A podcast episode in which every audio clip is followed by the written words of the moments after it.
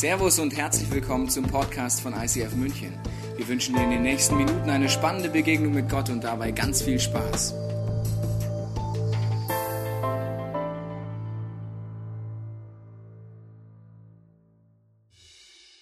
So, herzlich willkommen. Schön, dass ihr da seid. Ihr könnt morgen sagen, wenn ihr knallrot seid, ich bin in die Kirche gegangen und habe Sonnenbrand bekommen.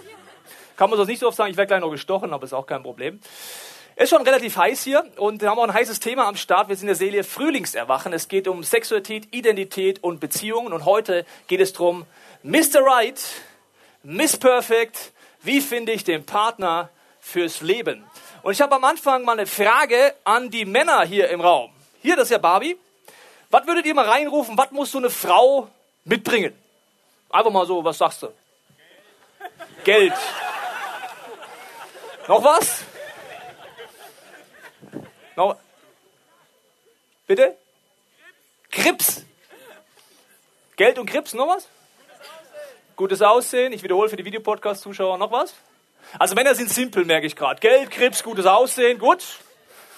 Ladies, das ist Ken. Hi, Ladies. Ja. Was müsste Ken mitbringen? Was sagt ihr, Ladies? Humor, noch was? Muskeln. Auto. Geld auch noch? Yacht?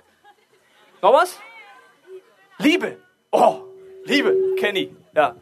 Schön, also ihr merkt, man gibt schon so äh, gewisse Vorgaben, was muss er mitbringen und ich weiß nicht, in welcher Lebensphase du dich befindest. Vielleicht sagst du, ich bin Single, ganz besonders interessantes Thema. Vielleicht sagst du, ich bin in Beziehung, ich prüfe heute mal. Checkliste. Ist? Ist das nicht? Ja, manche schwitzen schon. Scheiße, hoffentlich kriegst du keiner mit, dass ich doch nicht bin. Der perfekte Partner. Oder bist in einer Ehe, Schiff ist abgefahren, denkst dir mal gucken. hoffentlich war die Wahl richtig, gell? Aber Traumpartner, das ist ja so eine Sache und wir wollen heute verschiedene Mythen angucken, weil ich glaube, egal ob du das Radio anmachst, Barbie Girl und Ken anhörst, ob du die Zeitung aufschlägst, du hörst verschiedene Botschaften, was ein Traumpartner ist und wie man den findet. Zum Beispiel, ich habe Deutschland sucht den Superstar geguckt, wer hat das auch geguckt, kennt jemand? Ein Paar, ja, eine gewaltige Jury, wer weiß, wie die Dame heißt? Nein, die Dame, die in der Jury saß. Fernanda, was war ihre Aufgabe? Gut aussehen. Also ich will jetzt nicht zu nahe treten, aber gut aussehen. Und dann wurde sie gefragt, in einem Interview habe ich gelesen, legendär, ja Fernanda, du hast jetzt äh, zigtausende Heiratsanträge bekommen. Dann sagt sie, ja, aber ich weiß nicht, ob die wirklich mich meinen. Ich denke mir, doch, doch. Die kennen dich gut, Fernanda. Ja, du hast ja auch einige gute Sachen gesagt, aber Deutschland sucht einen Superstar. Schön siehst du aus. Schön siehst du aus. Schönes Outfit. Also Fernanda hat Heiratsanträge, ernst gemeinte Heiratsanträge bekommen. Auf welcher Grundlage? Die sieht gut aus. Ich glaube, wenn du die Message anhörst in Liedern, um was geht es, wie findest du den Traumpartner, die Hülle muss stimmen. Nach was wählst du den Partner aus? Du findest ihn sexy, du findest ihn knackig, du siehst ihn auf weite Entfernung in der U-Bahn oder du weißt nicht, wo du ihn treffen wirst, vielleicht auch im Kino.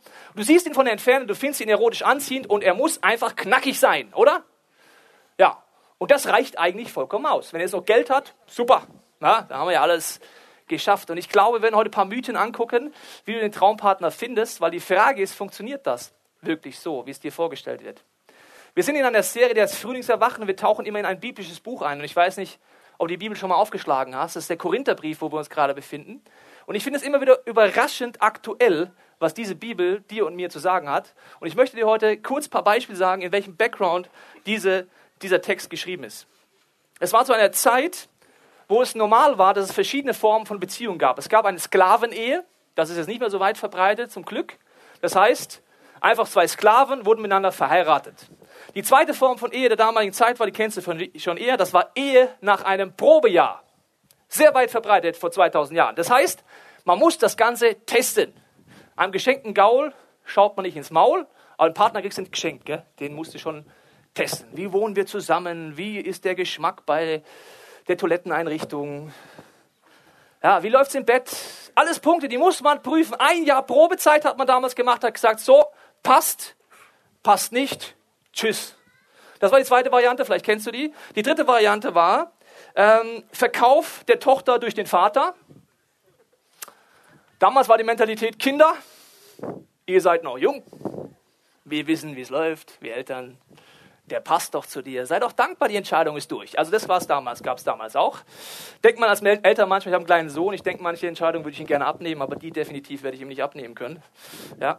Und dann gab es noch Heirat im Gottesdienst. Das heißt, dass jemand geheiratet hat vor Gott und vom Staat und dann erst zusammengezogen ist. Und das war so der Background der damaligen Zeit, wie man einen Traumpartner kriegt. Nach Test, Zwang, wie auch immer. Und dann kommt Paulus und sagt dann eine Aussage, vielleicht hast du die auch schon mal gehört, die ist ein bisschen speziell. Er sagt an diesem Background, 1. Korinther 7, Vers 7, zum Thema Traumpartner, einen sehr ungewöhnlichen Satz. Ich sage euch dies als Rat, nicht als Befehl. Das ist schon mal sympathisch. Schön. Ich wünsche zwar, dass jeder würde wie ich ehelos leben, aber jeder hat von Gott eine besondere Gabe bekommen. Die einen leben nach seinem Willen in der Ehe, die anderen bleiben unverheiratet. Ein wunderbarer Satz, der wird auch öfters mal im Christentum zitiert. Warum sagt er das? Weil er sagt, wir sind in einem Extrem angekommen vor 2000 Jahren und vielleicht denkst du wie ich, wir sind auch heute in einem Extrem angekommen. Das heißt, es gibt nur noch von Beziehung zu Beziehung. Vielleicht kennst du das. Wir können manchmal gar nicht alleine sein. Vielleicht bist du gerade in einer Beziehung, vielleicht bist du in keiner. Aber oft haben wir Angst davor, alleine zu sein. Oft, wenn wir ehrlich werden zu uns selber, haben wir vielleicht teilweise einen Partner, nur damit ich nicht alleine bin. Eine Bekannte von mir habe ich mal gefragt, einfach so aus Spaß. Ich gesagt, du, mit deinem Freund wohnt ja zusammen. Ist das eigentlich was Ernstes? Sagt sie, ja, also ernst würde ich es nicht bezeichnen. Wir wohnen zwar zusammen, aber wenn jemand Besseres kommt, bin ich weg. Das nennt man dann Zwecksgemeinschaft wahrscheinlich. Die Situation ist, dass es ein Extrem geht von Beziehung zu Beziehung und dass Paulus, der damals diese Briefe schreibt, merkt, die gebrochenen Herzen in Korinth sind absolut gewaltig groß der Frust in Beziehungen, der Frust in Liebe und der Frust aus gescheiterten Beziehungen war groß. Die Leute hatten im Schnitt bis zu 20 Ehescheidungen hinter sich. Das ist ein hoher Schnitt, gell? In der Gemeinde, relativ hoch, würde ich sagen. Wenn es gut lief, nur elf Mal.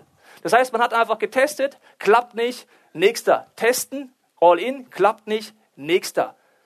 Und der Schmerz in dieser Kirche war so groß, weil egal ob du jetzt heiratest oder nicht, wenn du zusammenziehst und alles Körper, Seele und Geist teilst, der Trennungsschmerz ist gewaltig. Und ich weiß nicht, wie oft du diesen Schmerz schon erleben musstest und vielleicht wie oft du ihn noch erleben musst. Aber die Frage ist, funktioniert das so? Ich habe mir überlegt, die wenigsten von uns würden auf diese Art und Weise ein Auto kaufen, wie wir den Partner aussuchen. Ich sehe von der Ferne ein schönes Auto langfahren.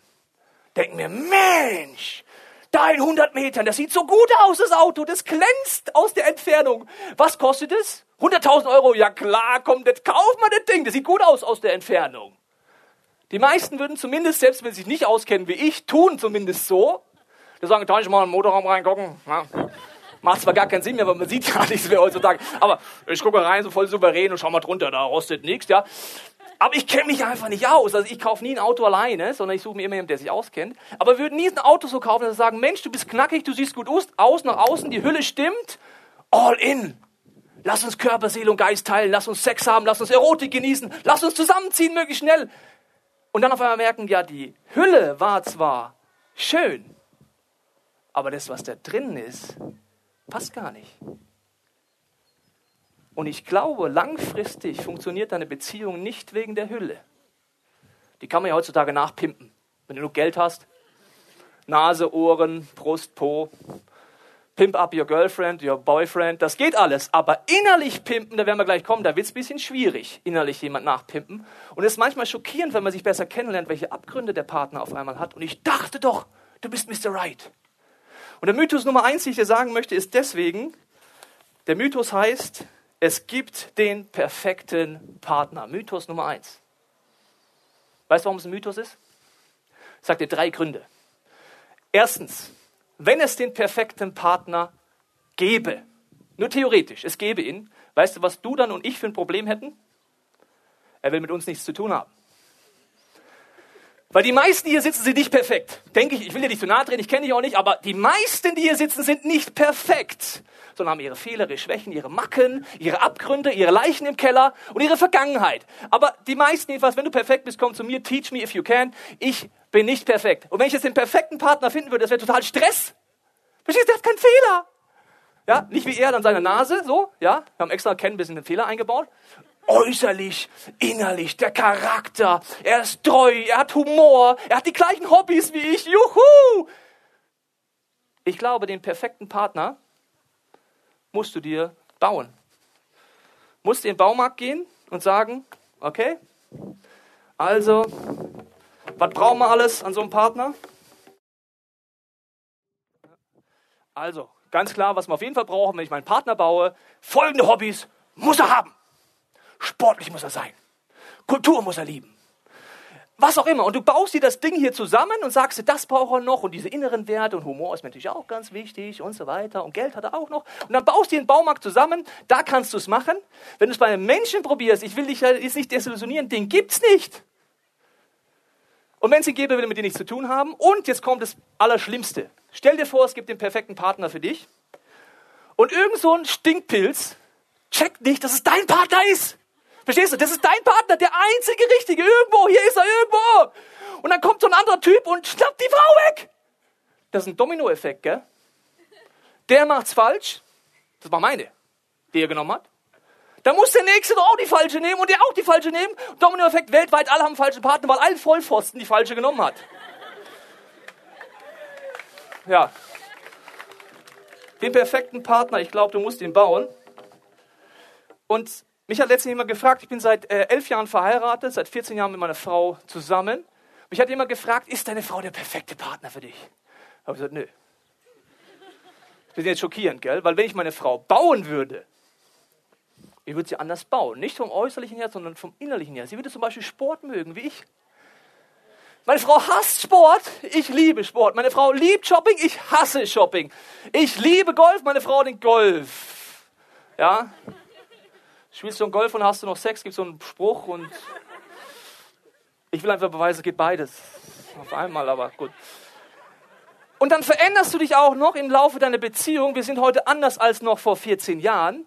Und wenn meine Frau mich, mich bauen würde, sie würde mich anders bauen. Trotzdem sage ich, sie ist auf eine Art mein Traumpartner. Und da möchte ich kurz erklären, auf was es meiner Meinung nach ankommt. Also Mythos Nummer eins, der perfekten Partner. Ich glaube, den gibt es nicht und den musst du auch nicht suchen. Und wenn, dann musst du dich enorm ranhalten, dass du selber perfekt wirst. Das ist ganz tief. Weil sonst rennt er sofort weg, wenn er die Abgründe in deinem Leben gibt. Und die meisten Leute kennen uns halt nicht gut genug. Deswegen denken sie auf den ersten Blick, Mensch, der Ken steht zwar ein bisschen schief da, aber sonst ist er bestimmt perfekt. Der zweite Mythos ist, verliebt sein reicht aus. Willkommen in dem Lieblingsmythos von Hollywood. Ich finde dich knackig, deine Hülle ist super. Der erste Eindruck stimmt, du hast ein hormonelles Problem. Wenn man hormonelle Probleme hat, das nennt man verliebt sein. Hormone flippen aus und du bist bisschen, naja, also wenn du nicht, ich, ich wüsste, dass du verliebt bist, würde ich dich als eine Geisteskrankheit unterordnen. Weil du siehst die Welt irgendwie komisch. Kennst du Leute, die verliebt sind? Ja? Bist du vielleicht gerade selber verliebt? Super. Aber man sieht die Welt so irgendwie so ganz anders, gell? Vielleicht eine Freundin von dir ist gerade verliebt in einen Typen der erzählt dir, Mensch, Mr. Right, der ist so perfekt. Und du schaust ihn an und denkst dir, okay. Ja. Ja.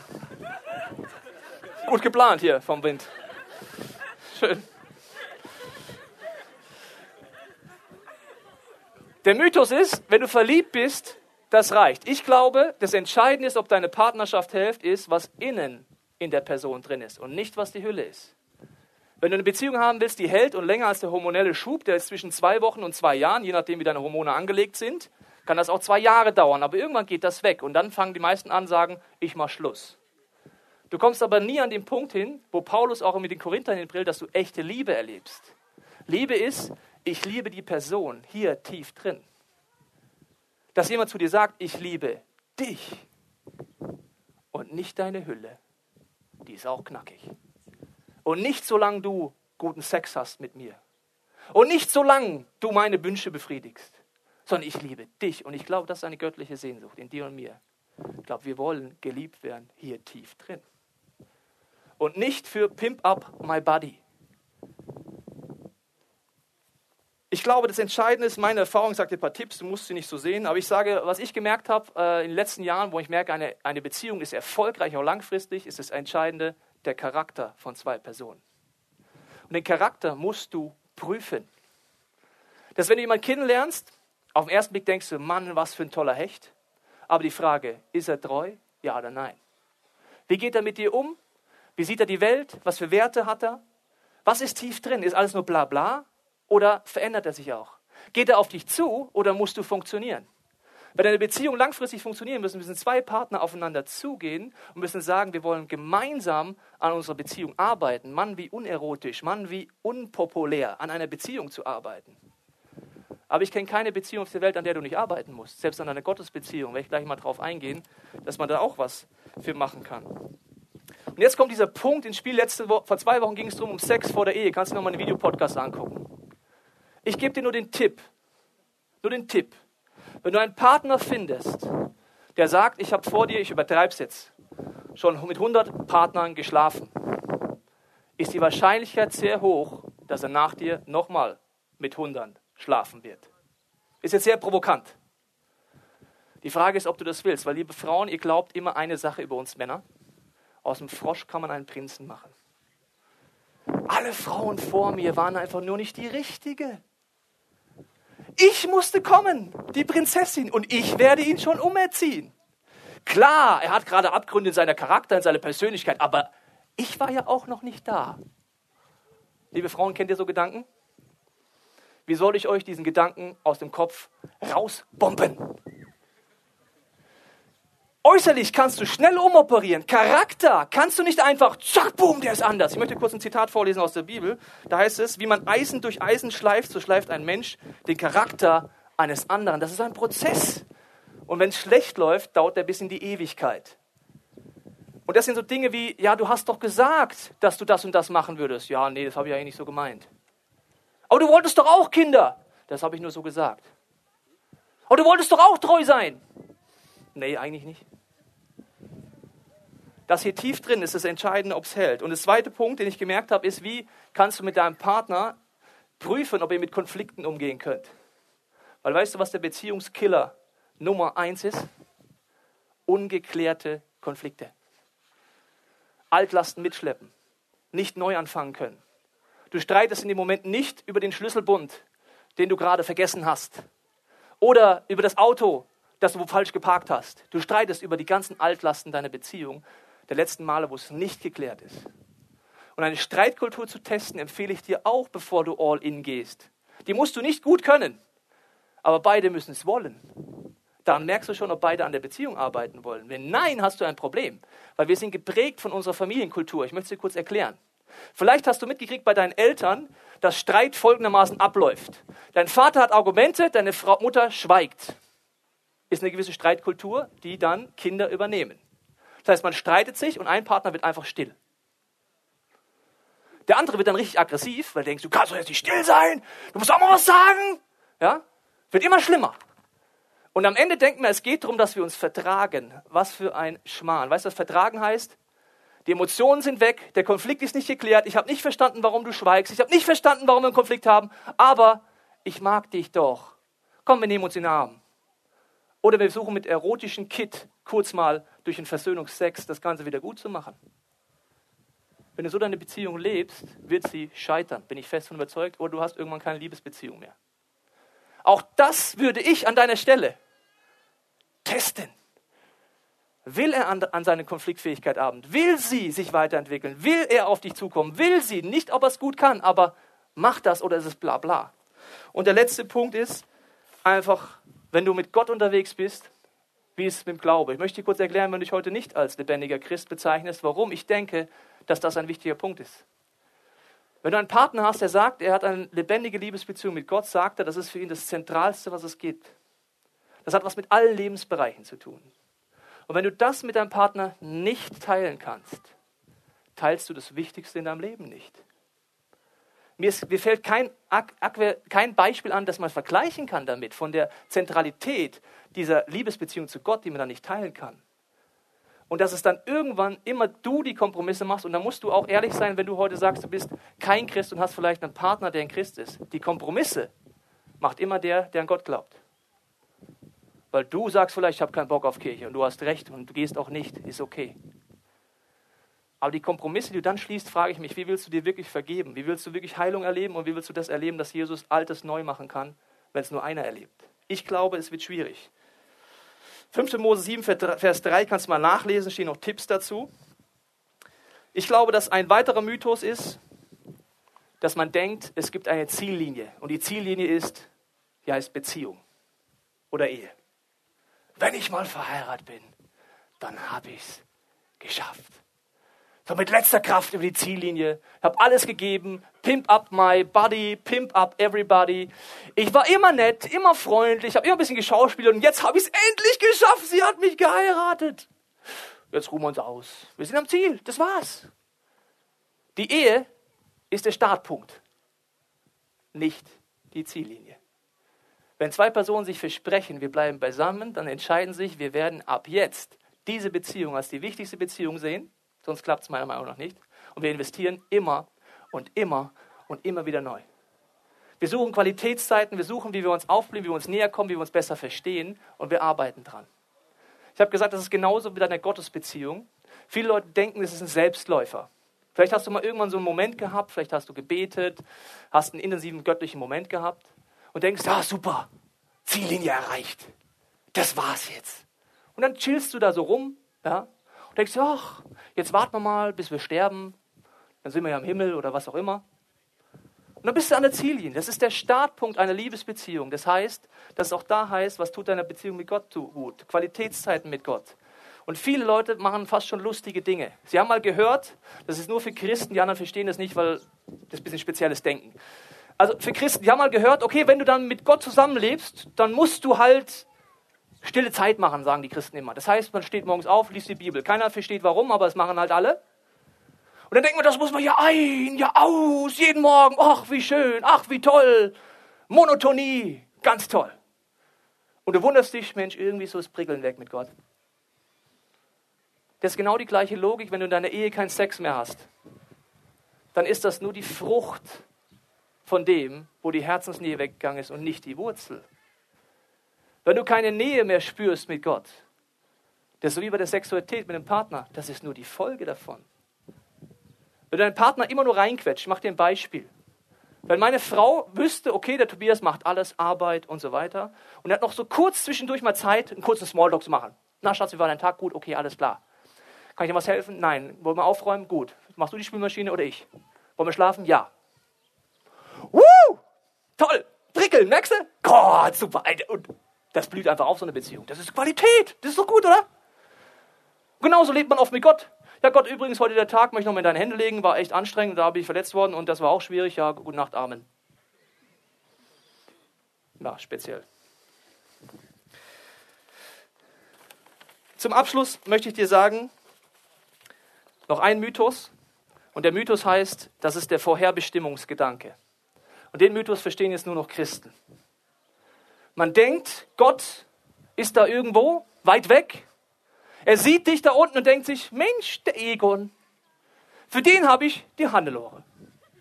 Und Egon und Hannelore, das ist die Dream Team, so ein bisschen wie Traumpartner und so weiter, aber es ist geistlich jetzt, das wird es spezieller noch, das wird noch viel spezieller.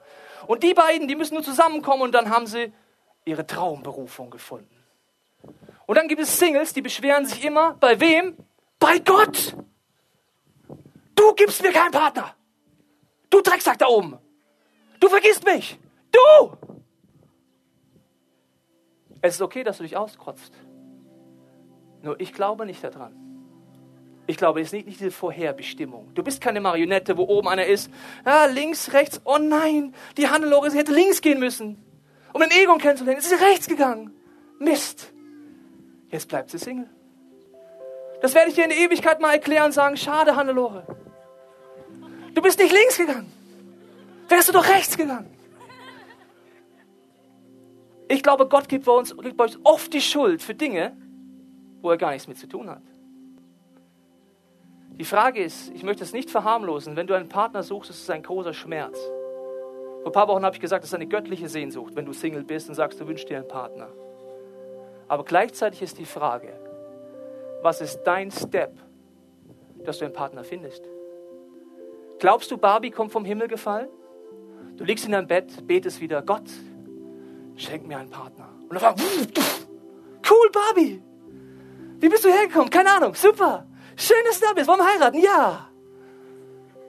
Die Frage ist, wie willst du einen Partner kennenlernen? Gibt es Gründe? Hast du mal Gott die Frage gestellt, warum du keinen Partner kennenlernst? Das ist jetzt wirklich sehr frech, was ich jetzt sage. Vielleicht hast du Bindungsangst, vielleicht hast du Verletzungen aus der Vergangenheit, vielleicht hast du Ängste, vielleicht sind deine Eltern ein schlechtes Vorbild gewesen, du sagst, ich habe gar keine Lust, eine Beziehung einzugehen, vielleicht weißt du nicht, wie man Partner anspricht, vielleicht weißt du nicht, wo man jemanden kennenlernt und so weiter und so weiter, aber die Frage ist nicht, wo du heute stehst, sondern ob du anfängst, Schritte zu gehen. Und ob du sagst, Jesus, hier bin ich mit all meinem Schmerz. Und das ist das Gute bei Gott. Ich kann all den Schmerz Gott geben. Ich kann auch den Schmerz heute Gott geben, wenn ich sage, ich bin verletzt in diesem Bereich. Ich bin desillusioniert. Aber ich glaube nicht, dass die göttliche Berufung für dich ist, ein Opfer zu sein. Dass du von Rahmenbedingungen abhängig bist. Sondern dass du überlegen kannst, welche Steps möchtest du gehen. Ich möchte jetzt beten und dich einladen, während dem nächsten gesunden Gebet ehrlich werden zu Gott. Vielleicht auch, dass du sagst, Jesus, ich habe tiefen Schmerz. Vielleicht auch zum allerersten Mal sagst, Gott, ich kenne dich gar nicht. Aber ich wünsche mir, dass da auch eine Liebesbeziehung mit dir durchbricht. Vielleicht bist du auch in einer festen Beziehung, in einer Ehe und sagst, okay, es gibt Punkte, da haben wir vergessen, dass wir daran arbeiten an unserer Beziehung. Ich weiß nicht, was dein Punkt ist, aber ich bitte dich, dass du ehrlich wirst in deinem Herzen vor diesem Gott. Jesus, ich danke dir für all deine Gedanken, die du über uns hast und siehst den Schmerz, den viele von uns heute auch haben und die Hoffnungslosigkeit, wo wir uns auch teilweise nicht trauen, auch vielleicht, wenn wir heute Singles sind, die Leichen in unserem Keller anzugehen. Wo wir teilweise wissen, es gibt so viele Punkte, die wir auch vielleicht mit dir, Gott, angehen könnten und es vielleicht sogar besser wäre, würden sie heute angehen, bevor der Partner ich ihn kennenlerne. Aber du siehst die Ängste, die wir haben und den Misstrauen, den wir immer wieder in dich haben. Und Jesus, ich bete jetzt, dass wir in dem nächsten gesungenen Gebet du jedem von uns so begegnest, wie wir es brauchen und dass wir ehrlich werden dürfen vor dir.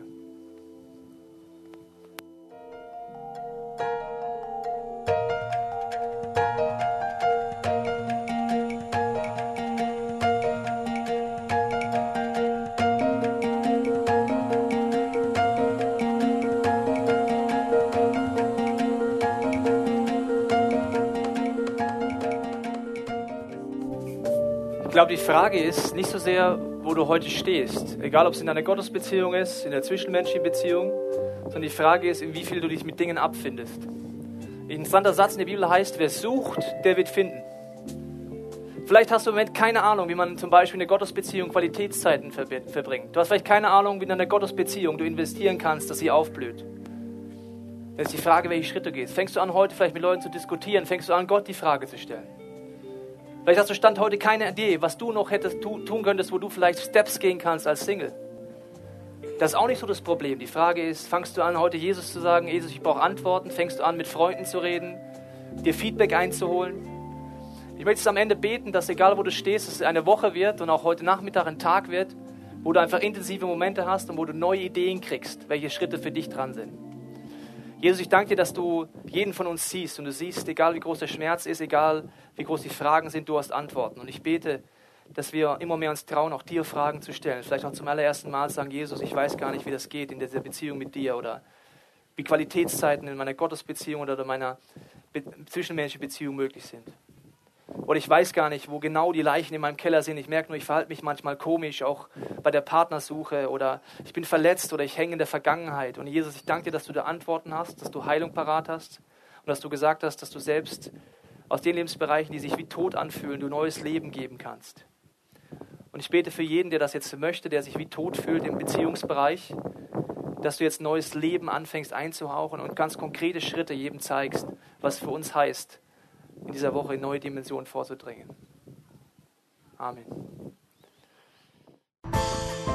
Wir hoffen, dass dir diese Predigt weitergeholfen hat. Wenn du Fragen hast, kannst du gerne an info at icf-moenchen.de mailen und weitere Informationen findest du auf unserer Homepage unter www.icf-moenchen.de.